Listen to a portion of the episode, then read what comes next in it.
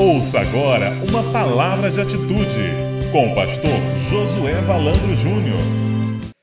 Eu queria ler com você o texto de Lucas, capítulo 9, a partir do verso 10. Acho que esses momentos são importantes porque a gente fala um pouco da gente e cria uma identidade mais forte com a igreja, né? A partir do momento que você conhece um pouco mais uma pessoa, né? Isso te aproxima da pessoa. Então eu eu louvo a Deus. A ideia era a gente ter isso aqui, né? Um culto legal com bastante gente no primeiro dia do culto da resposta. Mas já que domingo a gente fez uma uma comemoração, estendemos até hoje, mas me surpreendeu tudo isso que aconteceu aqui hoje. Muito obrigado a todos que prepararam cada detalhe, pastor Felipe, todos que ajudaram aí. Lucas capítulo 9, 10 a 17 diz assim: ao regressarem os apóstolos, relataram a Jesus tudo o que tinham feito. E levando-os consigo, retirou-se à parte para uma cidade chamada Betsaida. Mas as multidões, ao saberem, seguiram-no, acolhendo-as. Falava-lhes a respeito do reino de Deus e socorria os que tinham necessidade de cura. Mas o dia começava a declinar. Então se aproximaram os doze e lhe disseram: Despede a multidão para que, indo às aldeias e campos circunvizinhos, se hospedem e achem alimento, pois estamos aqui em um lugar deserto. Ele, porém, lhes disse: Dai-lhes vós mesmos de comer. Responderam eles: Não temos mais que cinco pães e dois peixes. Salvo se nós mesmos formos comprar comida para, que, para todo esse povo. Porque estavam ali cerca de cinco mil homens. Então disse aos seus discípulos: Fazei-os sentar em grupos de cinquenta. Eles atenderam, acomodando a todos. E tomando cinco pães e os dois peixes, erguendo os olhos para o céu, os abençoou. Partiu e deu aos seus discípulos para que os distribu distribuíssem entre o povo. Todos comeram e se fartaram, e dos pedaços que ainda sobejaram foram recolhidos doze cestos. Que Deus fale ao nosso coração, amém? Eu quero falar hoje sobre a resposta de Deus. Nós estamos abrindo hoje o culto da resposta. Nós vamos ter um culto aqui com esse momento de fé, de testemunhos e sempre uma palavra também, seja qual for o assunto da palavra, mas sempre teremos uma aplicação também para uma resposta da sua vida. Eu quero desafiar você a trazer uma multidão. Estou muito feliz com tanta gente tá aqui hoje e quero desafiar você a trazer seus amigos. Você vai conversar com ele, falar com ele: olha, você está com alguma, alguma pendência na vida, alguma luta na vida, você quer uma resposta de Deus. Tem um culto na nossa igreja chamado Culto da Resposta. E nesse culto a gente ora pelos pedidos das pessoas e Deus tem dado resposta. Ele vai chegar aqui, vai ouvir um louvor poderoso, vai ouvir um testemunho forte, como foi hoje da Fabiana. Aliás, cadê a Fabiana? Glória a Jesus pela vida da sua família. Que testemunho poderoso, me abençoou muito. E depois nós vamos orar, clamar a Deus até um momento de guerra aqui na igreja, de guerra espiritual, lutando pelas nossas necessidades. E depois vem a palavra. E nós não queremos acabar tarde, por isso eu não posso me demorar agora aqui também. Então, querido, nós estamos hoje falando do culto da resposta. E a pergunta que eu quero, e, a, e o tema que eu quero provocar é a resposta de Deus. A esposa de um missionário no Canadá, um dia chegou em casa e estava muito frio. Sabe aquele dia que está nevando, está frio demais? E ela chegou e apertou o controle para abrir a garagem, para entrar com o carro na garagem, porque na garagem tem aquecedor. Sair daquele frio. E ela apertou o botão e nada. E ela apertou e nada. E ela, com frio congelante, ela abre o vidro do carro e bota a mão para fora do carro e aperta o botão, e aquele frio, e entrando neve no carro, aquela agonia, e nada de abrir a porta da garagem. E quanto mais ela vai apertando, de repente ela olha para o lado e ela repara que a garagem da casa do lado, a porta abre e fecha o tempo inteiro. Às vezes, um pouquinho para o lado, às vezes um ângulozinho para o lado, às vezes uns minutos para o lado, e você está fora da sua resposta. Você está quase, você está se pertinho, você está colado, mas é um pouquinho, é pouquinho, mas é o suficiente para você tentar abrir a porta de uma resposta e ela não se abre. Meus queridos, aqui temos um texto que você conhece a história. Tem uma multidão no texto. Por que, que tem uma multidão? Tem uma multidão porque tem uma multidão que quer ouvir um homem diferente. O nome dele é Jesus. Aqui tem uma multidão porque tem alguém que, quando ele se manifesta, ele se apresenta, ele discursa junto à multidão. Ele é diferenciado. Nunca ninguém ouviu alguém como ele. Nunca ninguém viu o que ele faz. O que, que ele fazia? No versículo 11, nós lemos assim: mas as multidões, ao saberam, saberem, seguiram-no, acolhendo-as. Primeira coisa que ele fazia, ele acolhia as pessoas. Ele acolhia, agora só tinha gente bonita ali, só tinha gente legal ali, só tinha gente bacana ali, só tinha gente espiritual ali, só tinha gente educada ali. Não, ele acolhia as pessoas. Ele acolhia. Jesus era uma pessoa de acolhimento. Era uma pessoa que, quando alguém chegava diante dele, ruim, bom, legal, mais ou menos, cheio de problemas, sem problema, não importava, recebia um tratamento de acolhimento. Por isso dá uma multidão. Quando a igreja tem um amor que nós temos procurado dar nessa igreja, temos muito que melhorar, porque cada um aqui tem que ser o promotor do amor, cada um aqui, você tem que andar na igreja assim, olhando para um lado para o outro, viu alguém, oi, tudo bem, está precisando de alguma coisa, opa, tá precisando de dinheiro, toma dinheiro, nem tanto, né? Nem tanto. Nós temos que ser uma comunidade acolhedora. Agora, não somos perfeitos, não, ué. Nós temos que ir consertando os defeitos do nosso acolhimento. Nós temos que ir tratando as irregularidades do nosso tratamento. Agora, se tem um lugar que a gente luta por isso e que a gente melhora cada dia, se tem um lugar de acolhimento, eu te garanto, é esse lugar aqui. Ah, mas tem que melhorar. Tem. Inclusive você pode me ajudar. Você pode me ajudar. Meus amados irmãos, acolhimento. Segunda coisa que ele fazia, versículo 11. E falava-lhes a respeito de quê? De quê? Hã? Do reino de Deus. Jesus não perdia tempo conversando conversa fiada. Ele falava do que muda a vida das pessoas. Às vezes nós falamos de tanta coisa, nós queremos fazer tanto projeto, nós queremos fazer tantas coisas novas, tantas ações sociais, tantos projetos evangelísticos, tantos é, congressos disso, congressos daquilo e tudo. Irmão, Jesus pregava o reino de Deus. Ele pregava a essência de Deus, o amor de Deus, o poder de Deus, a esperança em Deus, a volta de Jesus, a consumação dos tempos a vida eterna. É isso que transforma as pessoas.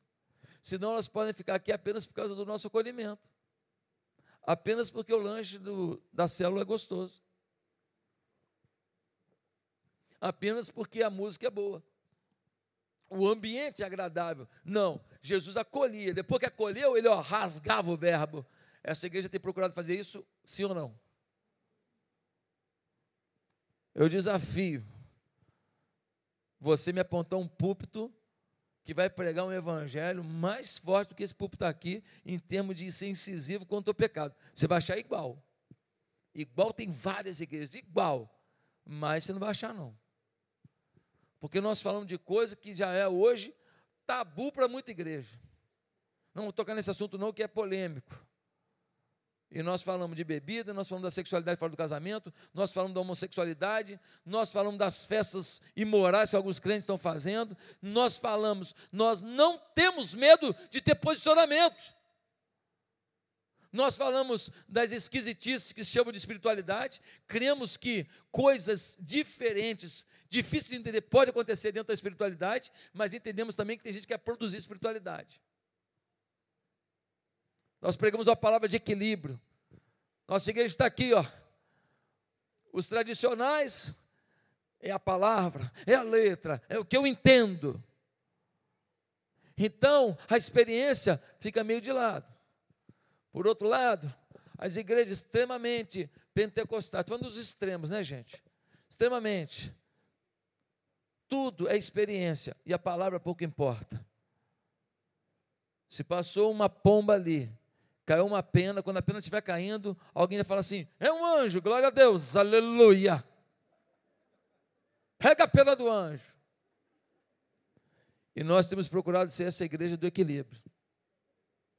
Não somos essa igreja, lutamos para ser, pedimos a Deus para sempre ser. E aí a gente vem e fala assim: eu quero a palavra, mas eu não ignoro a experiência, só que eu quero a experiência fundamentada na palavra. É essa a igreja que Jesus fundou. Uma igreja que prega o reino, mas que sinaliza com sinais e maravilhas. E nós cremos nos sinais e maravilhas. Nós cremos na cura divina.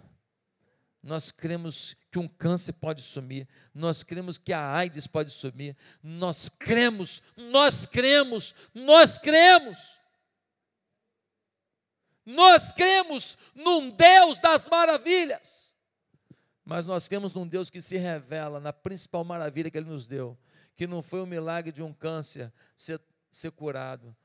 Foi a Sua palavra escrita que modifica não apenas o nosso corpo, mas a nossa alma.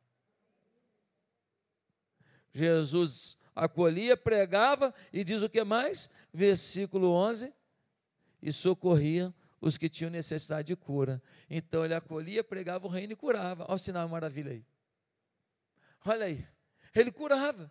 Então, o ministério de Jesus é desse jeito. Gente, quando a gente acolhe, prega a palavra, alguns falaram para mim assim: é, pastor, você está visto aqui na Barra da Tijuca, no iníciozinho, como um, um, cara assim meio radical.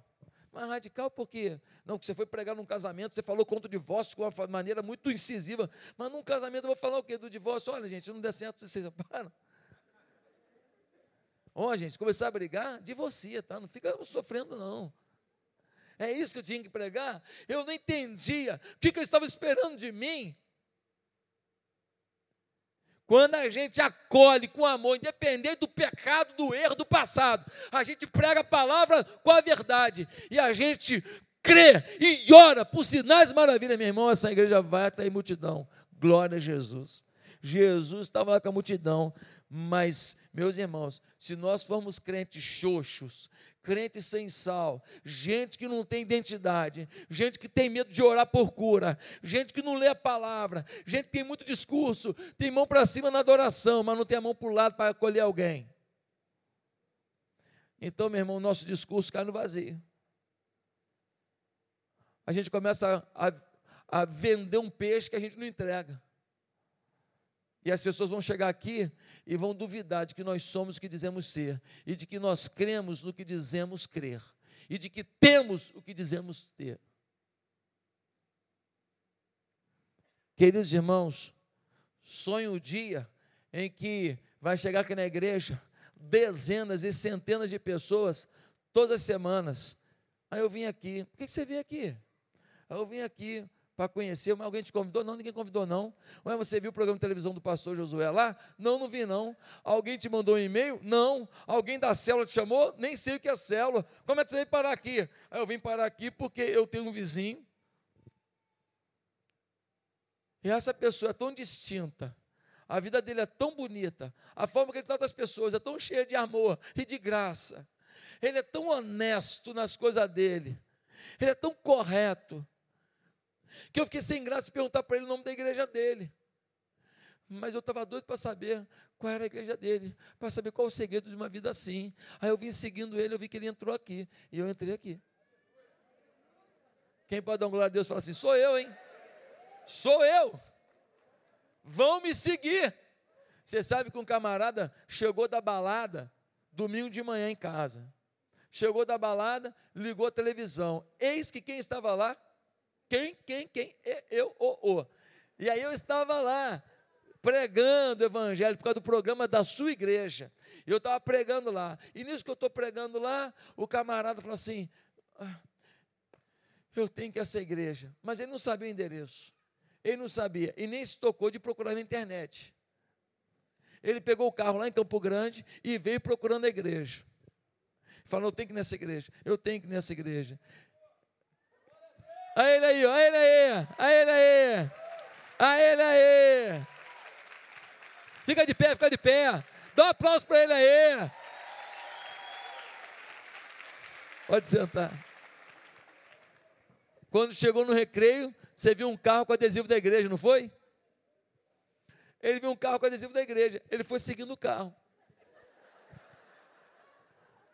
O carro pimba entrou aqui, ele pimba entrou atrás. No primeiro dia aqui, ele aceitou Jesus. Ele é um servo do Deus vivo, ele é um profeta de Deus, ele tem um ministério na vida dele. Deus vai fazer grandes coisas na vida dele. É assim que Deus faz. É assim que Deus faz. Deus está no controle. Meus amados irmãos, eu fico todo arrepiado só de imaginar o que, que Deus ainda vai fazer na vida dessa igreja, ou seja, o que Deus vai fazer na sua vida. Nós precisamos ser esse povo que sonha, que sonha com grandes coisas. Agora, tinha um problema no meio daquela multidão e com Jesus presente. Qual foi o problema? Versículo 11 e 12, a gente lê assim agora no 12. Mas o dia começava a declinar, então se aproximaram os doze e lhe disseram: Despede a multidão, para que indo às aldeias e campos circunvizinhos se hospedem e achem alimento, pois estamos aqui em um lugar deserto.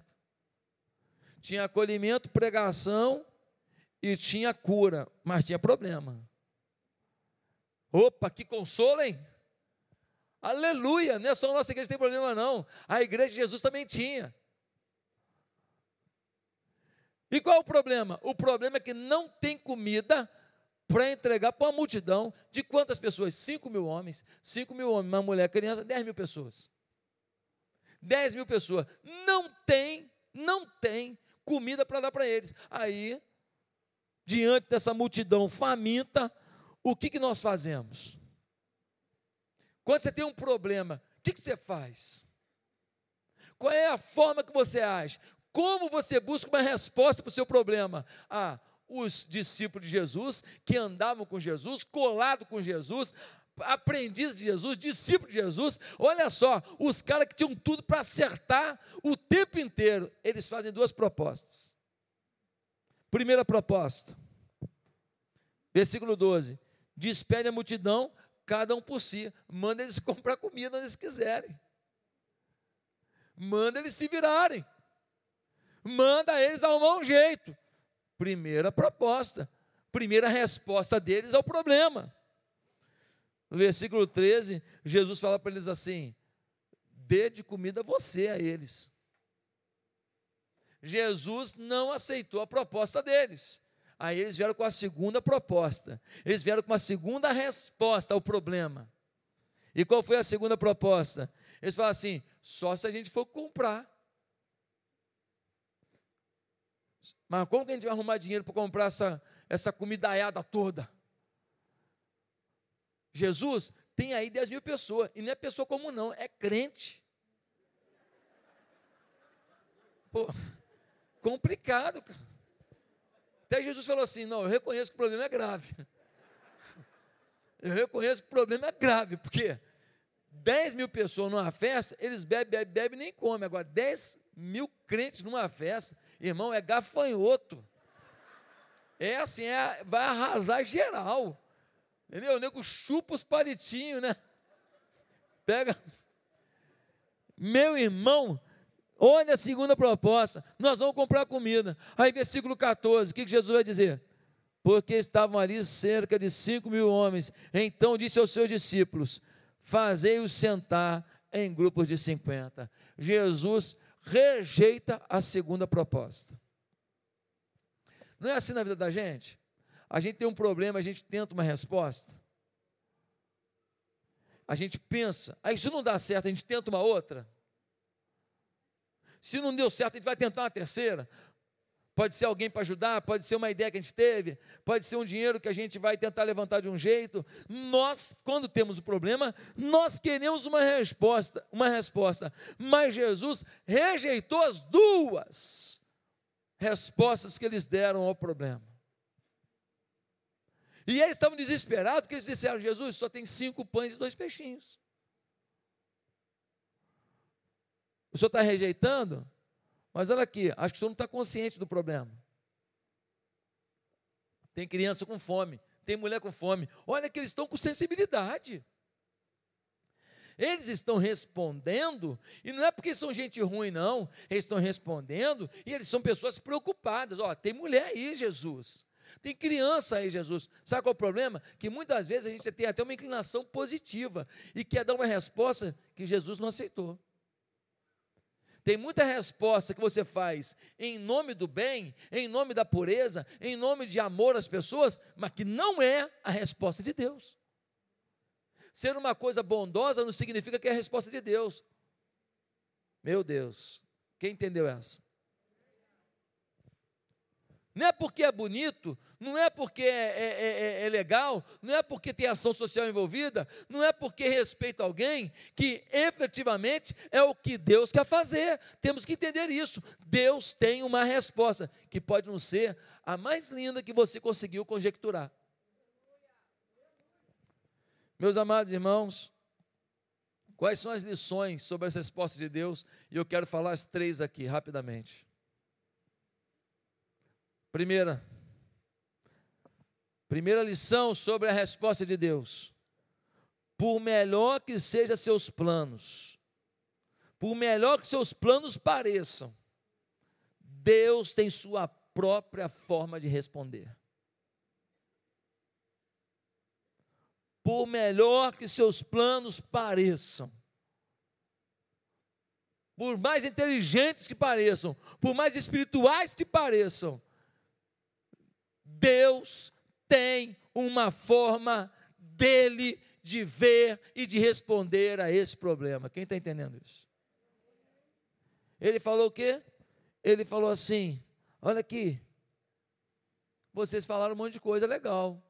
Despede o povo, eles vão atrás de comida vocês vão comprar comida, duas coisas legais. A gente podia fazer uma coleta aqui, ver que dinheiro que tem, vai lá, compra, divide em todo mundo, todo mundo tenta comer. Podia fazer isso. Mas as duas propostas foram rejeitadas. Como apresentamos planos que nada tem a ver com a vontade de Deus, irmãos? Como apresentamos planos que nós entendemos que são bons, mas que não tem nada a ver com a vontade de Deus, como casamos com quem Deus não mandou casar, como compramos que Deus não mandou comprar, como nos endividamos quando não era para endividar, como falamos coisas sem pensar, como julgamos pessoas sem analisar, como que não temos respostas de Deus para a situação, mas respostas do nosso eu. Meus amados, Lembra de Pedro? Capítulo 9. A gente tem um monte de coisa de repreensão. Lembra no versículo 33? Capítulo 9, Pedro fala assim: Jesus estamos aqui no monte da transfiguração. Vamos fazer três tendas para a gente ficar aqui em cima, descansando, tá bom demais. O Espírito Santo revelado aqui. O que, que Jesus fala para ele? Pedro, nós estamos aqui num momento assim, poderoso, um momento de transfiguração, oh, querido. A gente veio aqui no monte para pegar um som, agora vamos descer para trabalhar, meu filho. A proposta de Pedro era espiritual, ficar aqui na contemplação. E Jesus falou: Vamos descer, meu filho. Versículo 46 do capítulo 9. Eles querem saber quem é o maior entre eles.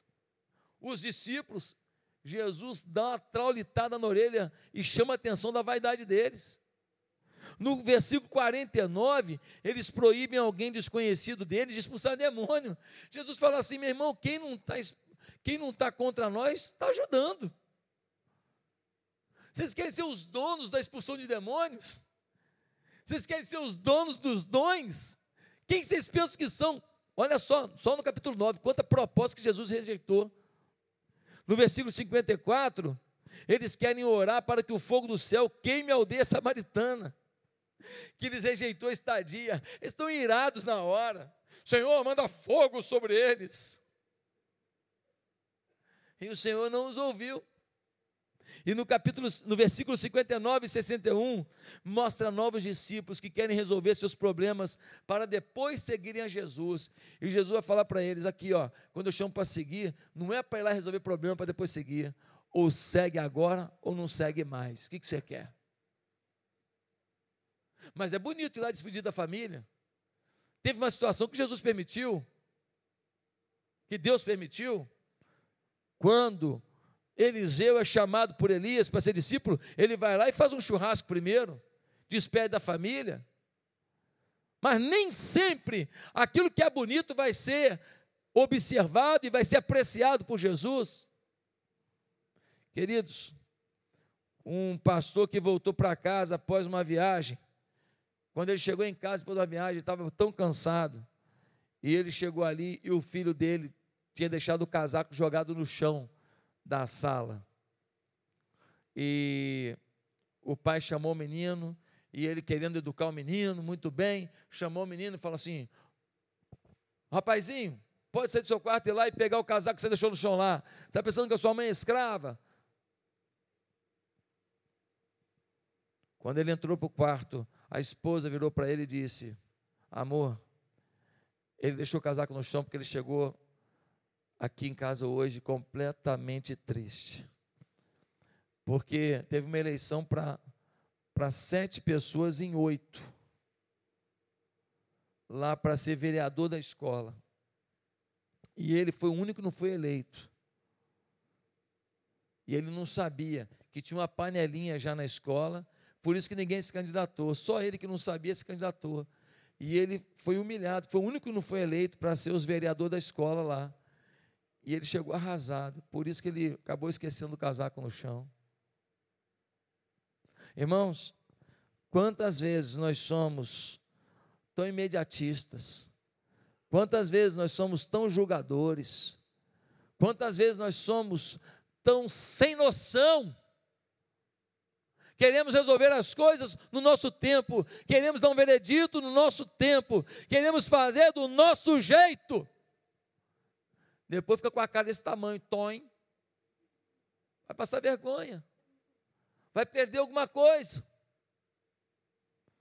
Por melhor que sejam seus planos, Deus tem sua própria forma de responder. Segunda afirmação que eu quero fazer das três, sobre a resposta de Deus.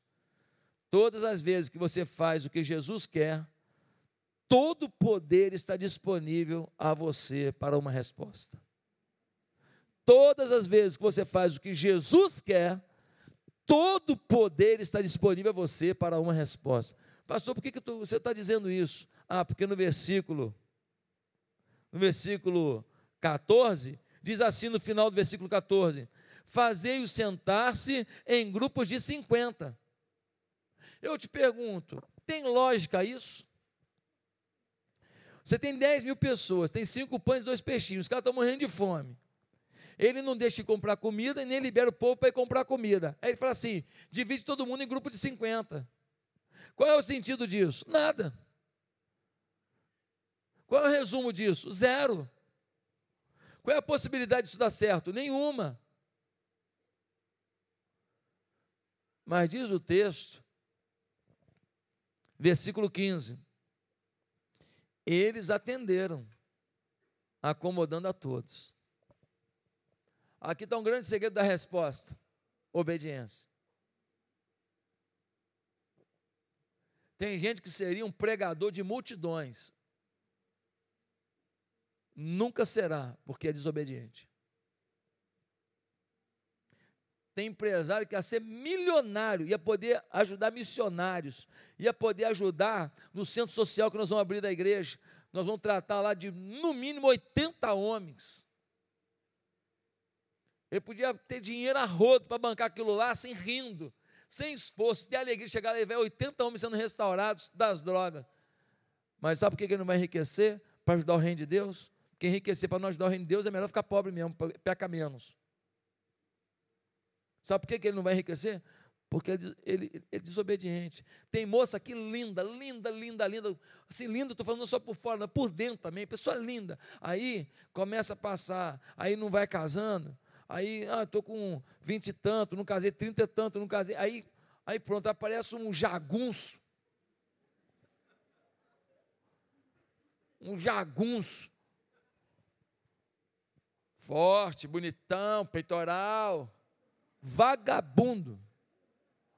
Nunca trabalhou. O pai banca ele. Ele faz academia de manhã, ele faz futebol, é, é, é, joga pelada à noite e de tarde normalmente ele joga o futebol. Aí ela vai, bebe todas, dá em tudo quanto é mulher, aí vem a menina da igreja e fala, ah, eu vou casar porque tá ruim, muito homem virou gay, tá ruim o mercado. E na igreja os meninos estão meio devagar. Acho até que estão mesmo. Estou querendo ver mais namoro, mais casamento aí, irmãos. Né? Vamos casar. Vamos casar, vamos parar com esse medo aí, irmão. Vamos lá. Cheio de mulher bonita na igreja, ué. vamos lá. Então, queridos, ela vai e abre, abre a guarda. Aí vai namorar o jagunço. Você acha que o jagunço vai querer namorar com respeito? O jagunço, o jagunço tem três toneladas de preservativo na casa dele. O jagunço é cruel. Ele, ele não tem respeito por mulher. Aí ela vai, mas aí ela, ela como ela é diferente, ela é da igreja, ele dá uma lenga-lenga maior. Aí ela se encanta com isso. Casa, vai sofrer o resto da vida. Vai tomar soco dentro do nariz. Sabe por quê? Porque é desobediente. Desobediente. Tem gente que você chama atenção na igreja. Você fala com ele, querido, está errado. Você não pode tratar as pessoas assim, não. Ele, em vez de se humilhar, falar, eu estou errado, me perdoa. Sabe o que ele faz? Quer justificar, quer justificar, quer justificar, quer justificar.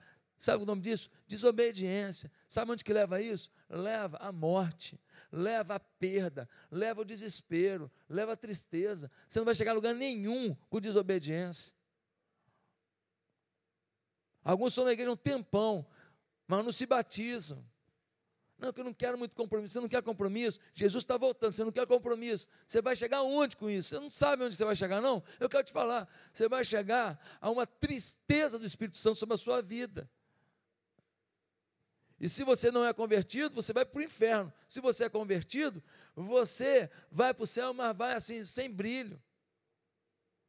Porque você deixou de fluir no reino. Por quê? Porque você não quis compromisso, então ficou sentado no banco, esquentando o banco e não precisava do seu traseiro, porque aqui o banco já é acolchoado. Você não precisava tentar esquentar o traseiro, é, é, esquentar o banco, ele não precisava de você. Você precisa viver o reino de Deus. Quem está me entendendo? Deus quer usar a sua vida. Agora, desobediência não leva ninguém aonde Deus quer, irmãos.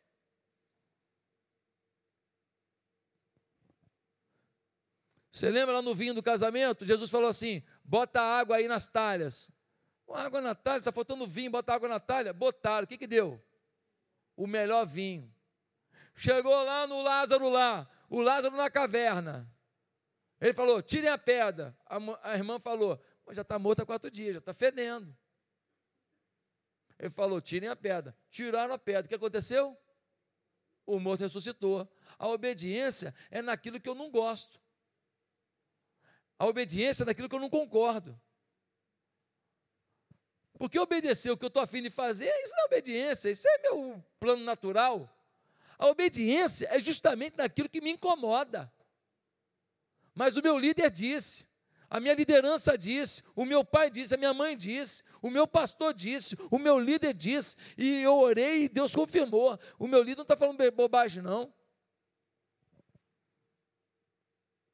Nossos planos não mudam o mundo, mas a vontade de Deus muda. E se você estiver dentro da vontade de Deus, o cara mais simples daqui, a menina mais simples daqui, você entra para a história desse país na mão de Jesus. Deus faz na sua vida algo incrível. Você pode ganhar para Jesus o homem que vai ser o maior evangelista desse país. A mulher que vai ser a maior evangelista desse país. Você pode ganhar para Jesus uma pessoa que vai mudar a história da Indonésia. Você pode ser um instrumento para um avivamento num país, porque você vai levar o Senhor, ainda que você não vá, você vai levar o Senhor alguém que vai, e ele vai fazer uma diferença enorme no reino. Você vai ser um instrumento para isso. Quantos aqui creem nisso?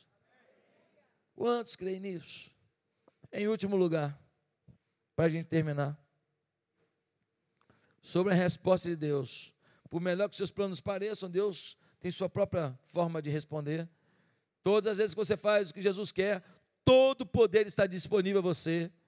Em último lugar, você nunca entenderá a resposta de Deus se não gastar tempo descobrindo o coração de Deus. Você nunca entenderá a resposta de Deus se não gastar tempo descobrindo o coração de Deus. Queremos ouvir Deus sem ter intimidade com Deus. Você já viu uma criancinha quando está aprendendo a falar? Ela fala um negócio assim, você está do lado e fala assim: que miséria essa criança falou. Não entendi nada. O pai fala assim: não, ele está falando que a sua roupa é bonita. Sim ou não? Aí a criança fala um negócio. Aí você hum, não entendeu nada. Aí o pai fala assim: Não, ele está falando que ele quer brincar com você de carrinho. Aí você começa a pegar o carrinho, era aquilo mesmo. A criança queria brincar de carrinho. Sabe por quê? Porque o pai e aquela mãe são íntimos do filho. Entendem a forma como ele se expressa. Entendem a forma como ele fala. Você já viu uma pessoa que teve um problema de saúde e ele tem algum tipo de, de deficiência nas cordas vocais? E ele fala, já viu isso? E a pessoa fala do seu lado, você não entende nada. Aí a mulher do cara está lá do outro lado da sala, assim, não, ele está querendo te contar a história do, do avião que ele perdeu. Aí ele, ah, ah, ah.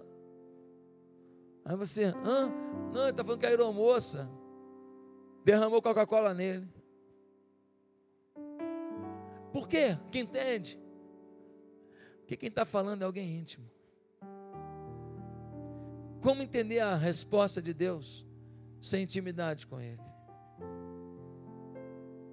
Mude acreditava que um líder que não passasse três horas em oração por dia nunca seria o líder do coração de Deus. Po Yang Shu recebeu uma ligação do presidente da Coreia do Sul. A secretária não passou a ligação. O presidente da Coreia do Sul ficou revoltado. Ela falou assim: é melhor o senhor ligar de tarde, que ele agora está em oração. Não, mas é urgente, preciso falar com ele. Não passou. Quando chegou de tarde, o presidente da Coreia do Sul liga para o Po Yang-shu, ele atende finalmente, e aí ele reclama para o Yang-shu, rapaz, precisava falar com você, negócio urgente, e tal, não sei o que lá, e a sua secretária não precisou, não, não quis passar a ligação. O Po Yang-shu, pastor da maior igreja do mundo na época, né? hoje ele já está aposentado, ele respondeu, presidente, eu estava falando com alguém muito mais importante que você. Não dava para interromper. Meus amados irmãos, na, na Coreia, várias igrejas têm uma montanha de oração. Eu estive numa montanha de oração. Eu fiquei alguns dias hospedado nessa montanha de oração na Coreia. Seria um sonho para a gente ter uma propriedade enorme aqui, próxima, assim, assim, Guaratiba, por aqui. Já tem alguém que fala assim: eu vou doar, pastor, eu vou doar. Então, para a gente fazer um lugar para a vida vitoriosa e a gente ter uma montanha de oração. Meu Deus, já imaginou? Sexta-feira todo mundo vai para lá, fica lá orando, clamando. Seria maravilhoso, um lugar fechado para ter segurança. Não dá para ficar em qualquer lugar aí. É muita violência na cidade. E eles vão para lá orando. Então você chega lá de, assim numa sexta-feira, você tem assim milhares de pessoas orando na montanha de oração. Isso fez a Coreia do Sul em 60 anos, uma das, se não me engano, 10 potências mundiais. Enquanto a Coreia do Norte, que preferiu não acatar que existe um Deus, se você olhar numa foto de satélite para a Coreia do Norte, você só tem luz lá na capital, o resto tudo no apagão. Não tem nem lâmpada, não tem nem luz, um povo sofrido, representando a frieza e a escuridão do coração daquele povo. Meus amados irmãos, nós podemos ter resposta. O culto da resposta vem para ativar isso na nossa vida. O culto da resposta vem para a gente começar a buscar a Deus em oração, em jejum, em leitura da Bíblia, e a gente orar na nossa casa e clamar a Deus. E aí, na quarta-feira, a gente vem para cá, o domingo a gente já está junto aqui, vem para cá e traz os amigos, para que muitos amigos venham. O objetivo é levar outros amigos a terem resposta. Que nós temos o domingo, temos as células, temos os cultos. A quarta-feira é plus para a gente, mas eles não virão no domingo, que é o dia que eles assistem futebol, é o dia que eles vão para lá, para cá, mas eles podem vir na quarta-feira. E eles vão ouvir a palavra de Deus, e Deus vai responder às suas vidas. Você vai ser instrumento para a resposta de Deus na vida de multidões. Quem crê nisso, diga eu creio. Curva a sua cabeça nesse momento. Eu quero perguntar: quem que veio aqui nessa noite? E está reconhecendo assim: eu não tenho gasto tempo com Deus. Eu não tenho buscado esse Deus dessa maneira. Eu preciso tanto de uma resposta de Deus, pastor. Na verdade, pastor, precisa até de mais de uma resposta de Deus. E eu, eu não estou sabendo fazer, mas hoje eu quero pelo menos dar o primeiro passo, que é entregar minha vida a Jesus. Quero dar o primeiro passo de clamar a Jesus que mude a minha vida. Quero dar o primeiro passo de me arrepender dos meus pecados e falar: Jesus, reina na minha vida. Porque a partir de hoje eu vou obedecer a Jesus e Ele vai me dar as respostas. Porque eu vou vencer, eu vou me superar, eu vou viver algo inédito com Deus. Você quer isso nessa noite? Quer começar um novo tempo com Jesus? Aonde você está? Ninguém precisa ouvir. Aonde você está? Repita uma oração comigo no seu coração. Diga: nesta noite, eu quero me arrepender dos meus pecados. E eu quero convidar Jesus para ser o Senhor da minha vida. Jesus, entra na minha vida. Muda a minha história do teu jeito. Reescreve a minha história. Jesus, por favor, reescreve a minha história. Eu quero ir para o céu. E enquanto eu não vou, eu quero viver da melhor maneira aqui. Eu reconheço que fora de Jesus não vai dar. Me abençoa, Jesus. Em nome de Jesus, amém.